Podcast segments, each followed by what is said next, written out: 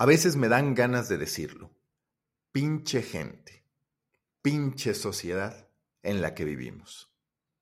Esta vez lo digo porque el aniversario 25 de Netflix me llama a tener esa reacción. De eso va a ir el tomando café de hoy, el cuarto tomando café. Si se me escucha la voz rasposa, aguardientosa, no es que esté padeciendo resaca, cruda, guayabo, dependiendo de dónde me estén escuchando. Es que me acabo de levantar y tuve la disyuntiva, tuve el dilema.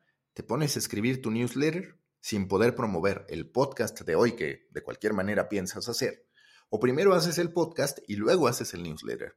Tomé esta decisión, la segunda alternativa.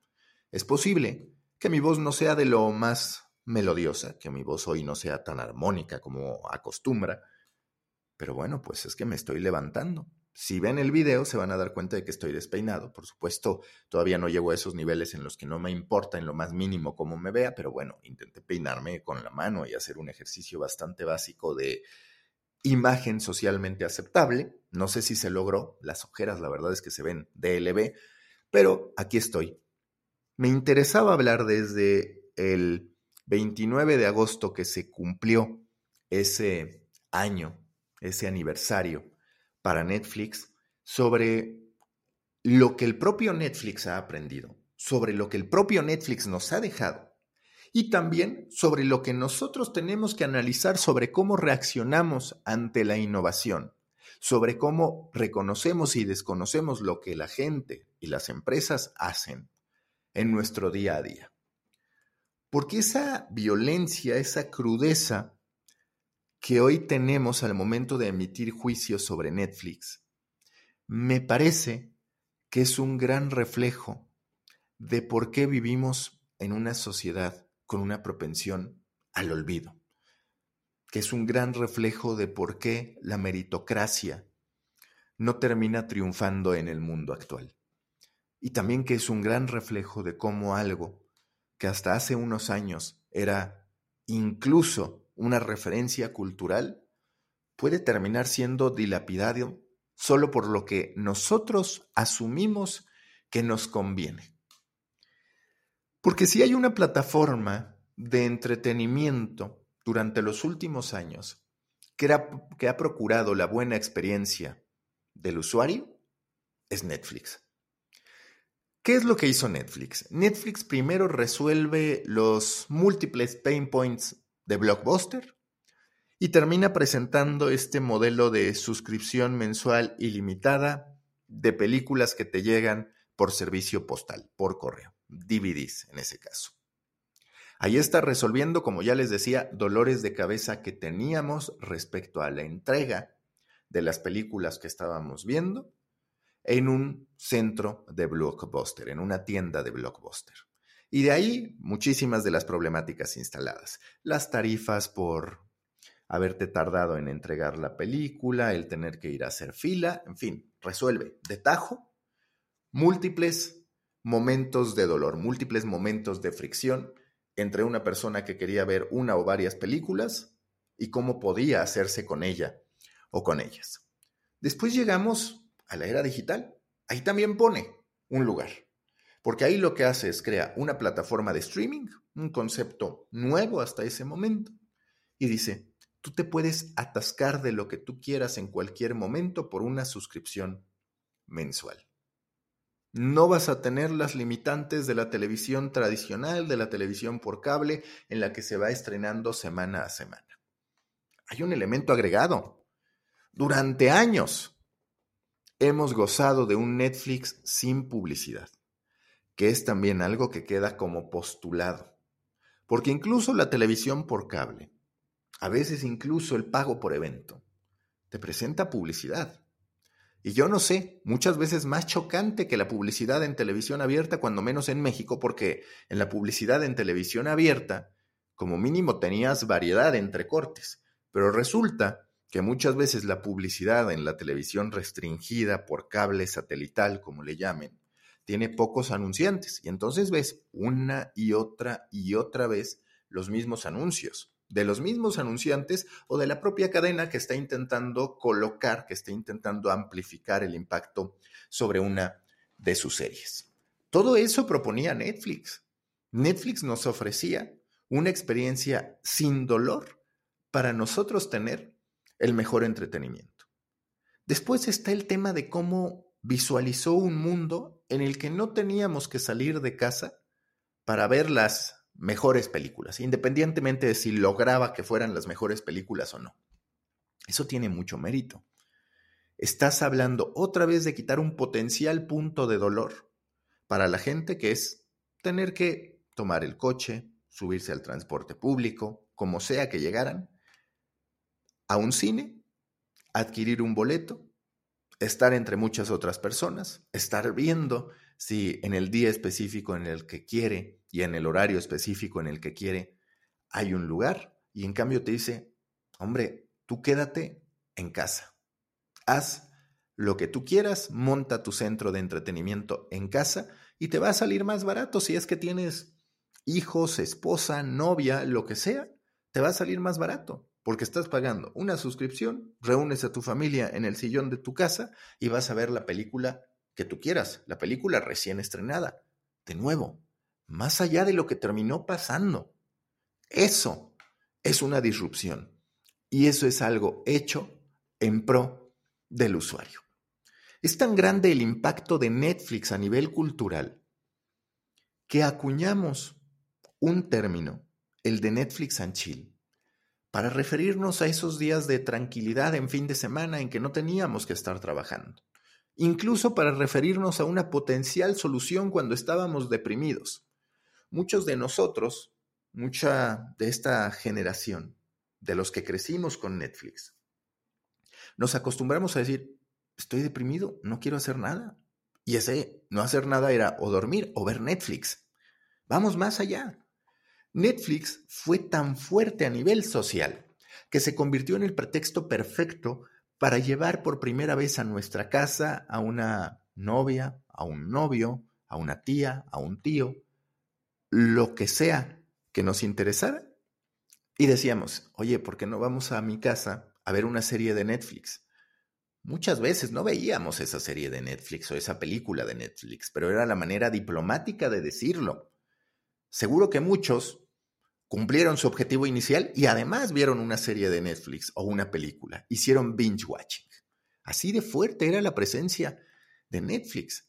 Netflix también nos enseñó lo que era atascarnos de contenido sin límite. Nos llevó a una gula de contenido que le terminó resultando perjudicial, pero no la podemos culpar, no la podemos cuestionar y me parece que no la podemos atacar cuando lo que hizo fue a favor de nuestro entretenimiento. Son pocas las decisiones de Netflix en las que podemos decir, hey, estás haciendo algo por joderme, no estás haciendo algo por ayudarme, por permitirme consumir mejor contenido. Y ahí es donde yo digo, pinche gente, pinche sociedad, pinche olvido. ¿Qué ha pasado desde entonces? Se demostró que el binge watching no es de lo más inteligente a nivel, a nivel negocio. Sí, es una realidad. ¿Por qué?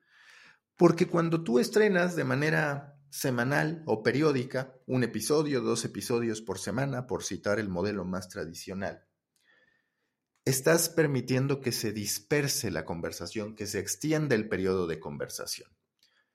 Los atracones, el binge watching, lo que tiene es que posiblemente te convierte en tendencia en los dos o tres primeros días, dependiendo del nivel de apasionamiento que tiene la gente por lo que estás presentando. Pero, más allá de que te convierte en tendencia en esos momentos, la gente no está en el mismo punto de consumo. Es decir, cuatro horas después de que se estrenó una serie, pensemos, La Casa de Papel, Habrá quien esté en el cuarto episodio de esa nueva temporada, habrá quien esté en el primero, y habrá, si es que ya hubieran pasado ocho horas, por ejemplo, quien ya la vio entera. Entonces hay spoilers, y la gente le teme a los spoilers. No hay una conversación armónica sobre eso que ha ocurrido. Lo que le falló posiblemente a Netflix en este sentido es entender el valor de la conversación, porque así como tuvo su impacto social, se convirtió en el referente, en la representación textual, llamemos, de cuando decidíamos que no íbamos a hacer nada más que ver televisión, que era el Netflix and Chill, la conversación Netflix no la supo dominar. La dominó en ciertos momentos, por ejemplo, cuando a nivel México se va estrenando la serie de Luis Miguel cada domingo, ahí hay momentos particulares donde la gente está concentrada en una cosa y hablábamos de lo bueno o lo malo, de las referencias, de todo lo que había ocurrido en el episodio de la serie de Luis Miguel. Pero ese fue de los pocos ejercicios en los que Netflix ha ido estrenando de a poco. En términos generales, el binge watching funcionaba para sus hardcore fans, no tanto para atraer a nuevos suscriptores y no tanto para dominar la conversación, porque se nos iba muy rápido. Ahora por eso es que está haciendo pruebas en las que no necesariamente va estrenando semana a semana, sino que lanza una primera parte y después lanza otra parte. Pues para que se extienda el interés para que ese hype, para que ese levantón a nivel de suscriptores se mantenga, es decir, que más gente se sume a su plataforma, y por el otro lado también para retener, porque en una era de, de oferta excesiva, pues entonces la gente lo que dice es, bueno, yo me puedo suscribir a este en este momento, después me salgo porque ya no está esta serie que es novedad y me paso a esta otra y demás. Entonces, el primer hito la primera hipótesis que se derrumba para Netflix es la del binge watching. No es lo mejor para el negocio, en la práctica no es lo mejor para la conversación. Que ojo, esto no quiere decir que no sea lo mejor para nosotros como consumidores. Y yo por eso defiendo a Netflix, insisto, porque ha hecho lo que es mejor para los consumidores.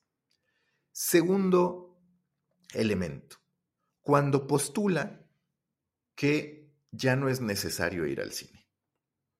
Durante muchísimo tiempo Netflix lo que hizo es, venga, que vamos a estrenar películas, a tener películas originales que solo se van a ver en Netflix. No van a tener una ventana cinematográfica, no se van a estrenar antes en el cine y si acaso las voy a colocar en las salas necesarias para poder ser considerado en la academia, en los premios Oscar, y listo. Bueno, ahora se va conociendo que Netflix cada vez más va a terminar abrazando los cines como una fuente de ingresos. Y no solo como una fuente de ingresos, esto es muy interesante. Se ha demostrado que cuando tú muestras una película, exhibes una película en el cine, y claro, si tienes reseñas positivas, se genera un apetito en la plataforma de streaming. Primero, tienes dinero adicional, tienes un primer dinero, un dinero fresco, que es la gente que va al cine a ver una película. El postulado de por qué defender el cine es curioso, porque es la respuesta a ese momento en que decíamos que el cine estaba muerto. En el foco de la pandemia decíamos, la gente está mamada, está cansada de tener que ir a convivir con gente y de tener que exponerse en ese caso a un potencial contagio ya todo va a ocurrir desde casa, está todo listo. Como el trabajo remoto se aseguraba que sería una tendencia que todos abrazarían. Y ojalá, porque ahora el tráfico está jodido en Bogotá, en Sao Paulo, en la Ciudad de México, donde me pinches digan. Bueno, pues resulta que ahora, ¿por qué decimos que la gente sí está yendo al cine? Particularmente Latinoamérica es, es una región con mucha propensión a estar en sociedad, con mucha necesidad de estar en contacto físico entre la gente y también es cierto que el cine es la gran alternativa de entretenimiento, una alternativa ya no económica, porque es una realidad que ya no lo es, pero como mínimo es de las que más se pueden manejar. Se te termina yendo a las nubes el precio en otro tipo de lugares. Entonces, bueno, ahora, por aquello por lo que se decía que estaba muerto en el cine, se demuestra que no está muerto el cine para los consumidores. Netflix ya empieza a poner incluso ventanas de 45 días de primero te exhibes en en salas cinematográficas y posteriormente eres estrenada en Netflix. Se va a normalizar eso, se va a parecer mucho al proceso de antes. ¿Y eso significa que Netflix estaba mal? No. Significa que Netflix probó cómo plantear hipótesis y convertirlas en realidad sobre el modo en que se podía generar una disrupción en materia de consumo, de entretenimiento, de series y películas. Ahora entiende que parte del negocio es no solo generar el ingreso que te da el cine, sino también poder tener la promoción que te da ese éxito en el cine. Habrá mucha gente que valore tener, aun si vio la película en el cine, que valore tener esa película en su plataforma de streaming. ¿Por qué? Porque muchas veces no vas con todos los miembros de tu familia que hubieras querido ir a ver esa película. Segundo, porque si te gusta mucho una película es posible que la quieras ver de nuevo. Tercero, porque es posible que en el camino te hayas hecho de una novia, de un amigo, de yo qué sé, lo que sea, que digas, ¿sabes qué? Que vamos a ver la película juntos. Eso funciona. Y si no, si la persona no lo va a volver a ver, la va a recomendar. El poder del de boca en boca sigue siendo extraordinario. Pasa en el podcast, pasa en el newsletter, pasa en por qué ver o no una película, el poder de las reseñas, más allá de que ahora ya no está concentrado en medios, sino que hay creadores y demás, el poder de las críticas ayuda mucho a generar ese de boca en boca. Por supuesto, a Netflix le queda descubrir, redescubrir cuáles son los tipos de películas que van a funcionar en el cine. Ahora mismo ya también hay iniciativas como el regreso de Movie Pass en Estados Unidos para decir, a ver, ¿cómo hago para que la ida al cine no dependa únicamente de las grandísimas producciones? Básicamente de Marvel, DC y muy pocas otras. Está complicado, pero están viendo cómo. Están planteando esquemas de suscripción en las que esas películas que no son necesariamente taquilleras y de una producción espectacular pueden atraer la atención. Netflix también se atreve, por ejemplo, a crear producciones originales. Y eso tiene muchísimo valor. Es una plataforma que en algún punto dice, a ver, ¿Yo cómo voy a nutrir esa plataforma? No solo de contenido que me provean terceros, que además evidentemente comenzaba ya a anticipar la problemática que iba a tener cuando esos terceros lanzaran sus propias plataformas. Entonces, me voy a poner a crear contenido. E hicieron contenido original que sí que nos gustó. Ahí estuvo House of Cards, que no fue, eso es importante decirlo, hay como una pregunta de maratón que en algún momento les podrán hacer. No fue House of Cards la primera, no fue Orange is the New Black la primera película, fue Lilyhammer en el 2012, después llega House of Cards en el 2013. Por cierto, una pinche desgracia lo que pasó con House of Cards, porque claramente House of Cards con Frank Underwood era una chingonería. No voy a juzgar al actor, por supuesto, vive su propia pesadilla y sus propias consecuencias, pero es una serie que ojalá, ojalá que hubiera podido continuar. Después, en algún punto, se demuestra también su manifestación cultural, su impacto cultural, con el que yo llamé Media Commerce. Recordemos ese momento en el que Lupin, en el que Queens of Gambit termina funcionando. Recordemos que gracias a esa serie se termina acelerando la compra de ajedrez, la compra de tableros de ajedrezes, la participación en torneos. Y eso mismo se demuestra cuando lanzan Social Dilemma. Perdón, hace rato dije Queens of Gambit es Queen's Gambit, que dispara la venta de ajedrezes, el interés por el ajedrez en lo general. Pero también está el otro caso, cuando terminan disparando la preocupación por la privacidad con The Social Dilemma. Ahí la gente dice, no mames, le estoy entregando mi información a Google, le estoy entregando mi información a Facebook, la estoy cagando. Claro, después se nos olvidó, porque tarde o temprano nos damos cuenta que dar esa información es lo que hace posible que nosotros vivamos más cómodos. Perseguidos, sí, investigados, sí, acosados por publicidad, sí, pero más cómodos. Y a veces parece que la comodidad vale lo que sea. Y además, ¿quién va a hacer algo con nuestra privacidad? Hombre, que se preocupen los que son famosos, pero nosotros que somos simples pinches mortales, pues no pasa nada.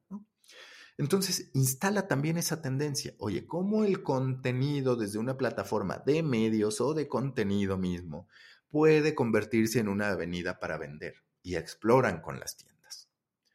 A mí me caga que ahora, cuando ya está HBO Max, que por cierto, ha tomado decisiones en contra de los usuarios, mucho más grandes que las que ha tomado Netflix. Con Netflix nos emputamos por hacer lo que parece natural que hiciera, que es pensar en mecanismos para limitar que una persona le preste su password a su abuelito y dejemos al abuelito de lado, que puede vivir o no en la misma casa, que le preste su contraseña a una amiga que no quiere pagar por el contenido, a una amiga que quiere entrar de manera ilegal a consumir aquello por lo que se necesita un boleto. Bueno, resulta que Netflix fue tan benévolo con el espectador que ahora le mentamos la madre porque quiere cobrar. Me parece una absoluta, absoluta, absoluta mamada. Esa es la realidad. Me parece una absoluta mamada el que se piense eso. Entonces, cuando analizamos los distintos componentes, pues nos damos cuenta que Netflix ha sido una, una plataforma que nos muestra que muchas veces atender las necesidades de los usuarios no es necesariamente lo que mejor funciona, porque la, sociedad después te termina mentando la madre. Otra vez digo, pinche gente, pinche gente que no está agradecida con aquello que se le está dando por su propio bien. Ahora es muy fácil salir a decir que HBO Max tiene la fórmula, que Disney Plus tiene la fórmula. Es muy fácil salir también a decir que Disney Plus ya alcanzó a Netflix o ya superó a Netflix en número de suscriptores, pero no es cierto. Disney Plus está contando los usuarios duplicados de las distintas eh, de las distintas plataformas de streaming que tiene, es decir, Hulu o Star Plus, dependiendo del mercado, ESPN Plus y Disney Plus. Además, tiene todavía contabilizados estos suscriptores de la India que pagaban prácticamente nada por ver la liga de cricket que se terminarán yendo porque Netflix ya no se hizo con los derechos digitales de la liga de cricket. Entonces, no es cierto que Netflix ya se la peló en ese sentido. No es cierto que ya le ganaron los demás. Sí hay una percepción en términos de que las producciones de calidad están en HBO Max y están en Apple TV. Para muchos Apple TV es verdaderamente el nuevo HBO y HBO pues por esta combinación y estas reducciones de presupuesto terminarán cayendo. Pero la gran diferenciación que hoy hay básicamente es la de un Netflix que tuvo una falla. ¿Cuál fue la falla? La falla me parece que sí pasó por no haber tenido franquicias suficientes. La falla me parece que sí pasó por no haber pensado en cómo extender sus universos de manera astuta, de manera hábil. Me parece que en el camino hay eh, un tiempo desaprovechado para decir, a ver, ¿cómo creo mi propio Lord of the Rings? ¿Cómo creo mi propio Game of Thrones? ¿Cómo creo mi, mis distintos universos? ¿Cómo creo mi propio Hogwarts y el universo de Harry Potter en lo general? En eso terminó fallando. Ahora está la hipótesis, porque es meramente una hipótesis, de que Stranger Things es ese universo. Yo no lo veo así. No lo veo así porque Stranger Things está muy concentrado en Eleven y en los personajes alrededor de ella. Extender ese misterio se ve complicado. Game of Thrones funciona muy bien como universo, por ejemplo, porque la atención no está en uno o dos personajes, sino en la lucha por el poder en las distintas regiones de Westeros, de los siete reinos. Eso termina siendo mucho más maleable para que tú vayas, vuelvas, crees derivados en las batallas de eso y se está viendo con el impacto de House of the Dragon, que por supuesto, pues tenemos que hablar de eh, todavía con reservas, porque van apenas dos episodios. No es lo mismo, por ejemplo, con un Harry Potter, donde existe Hogwarts y queda claro que de repente Fantastic Beasts y demás eh, funciona, pero no funciona al nivel de Harry Potter. Con esto no quiero decir que House of the Dragon va a funcionar igual que, Game of Thrones, pero sí me parece que va a tener un impacto muy, muy, muy positivo. Tengo más dudas, por ejemplo, con la de Jon Snow, porque él directamente no está con el poder. Él, es más bien un guerrero, no es alguien que toma las decisiones últimas, que claro, podrá en algún momento tener su propio ejército y se le podrá montar algo, pero veo más poderosa la propuesta de House of the Dragon que el spin-off de Jon Snow. Y por el otro lado, por el otro lado, lo que yo percibo es que eh, tenemos que trabajar muy bien en entender cómo crear una cultura de reconocimiento. A ver, Netflix ha hecho mucho por nosotros, por la industria del entretenimiento. Pensemos, por ejemplo, que BuzzFeed a nivel medios de comunicación se crea en el 2006 y hoy tiene muchísimos problemas para seguir brillando. La derrota de Netflix, muy entre comillas, fue ponerse al nivel de Disney o de HBO, que si con ventajas o con desventajas, bueno, habrá que analizarlo desde el negocio.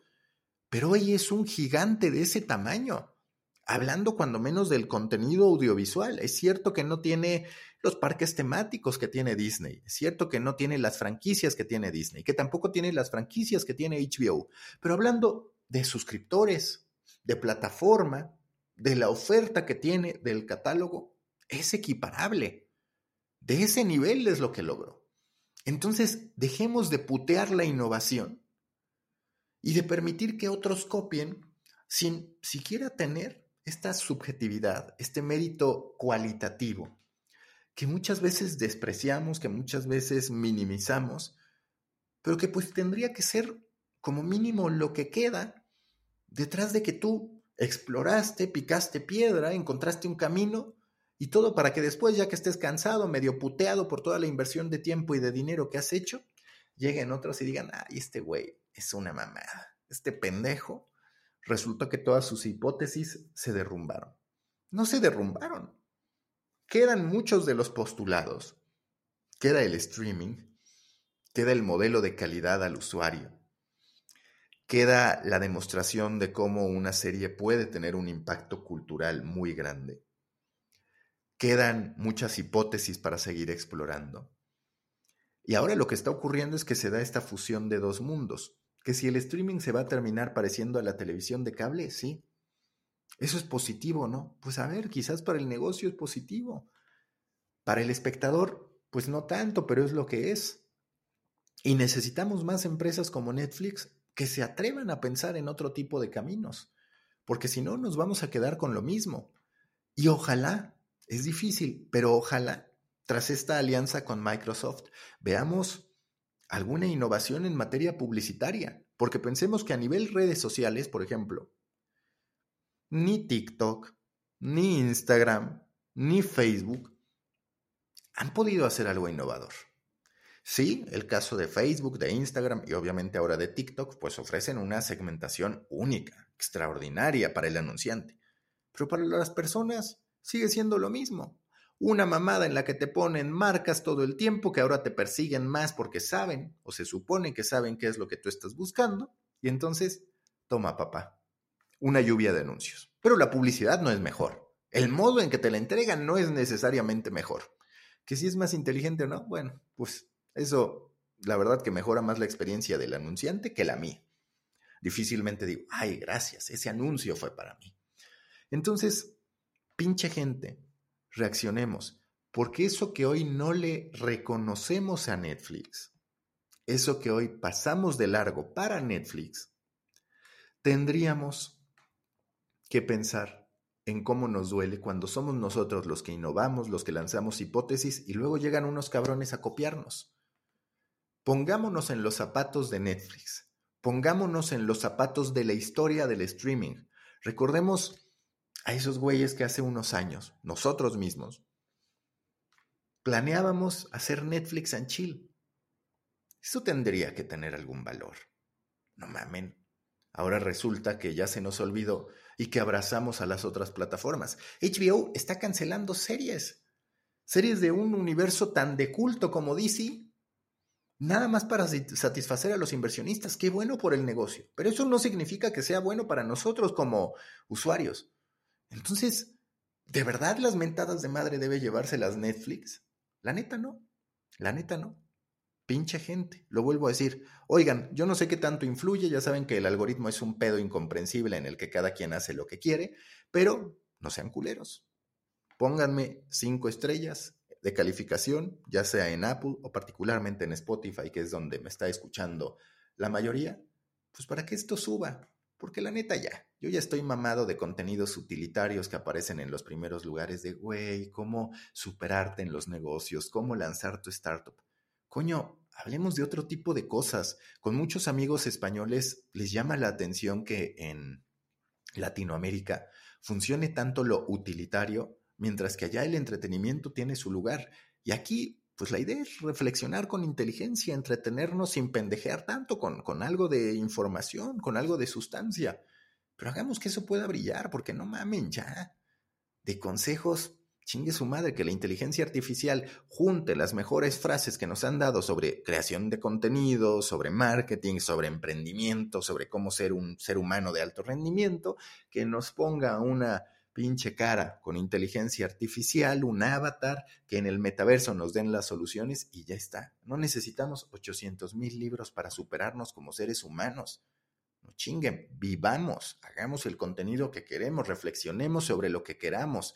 Ya para estar atendiendo los algoritmos están los medios y sus salas de redacciones, que luego están orgullosos. No mamen, me muero por hablar del modo en que Julián Gallo, un periodista argentino, le dijo al de Infobae, deja de estar mamando, son un monumento al clickbait. Me encantó, me encantó la frase. Ya después explico el contexto porque hay gente que me cae bien en Infobae y hay cosas que aprecio de Infobae, pero Infobae en parte representa esa mamada que es tener a toda una industria volcada en el algoritmo antes que en las personas.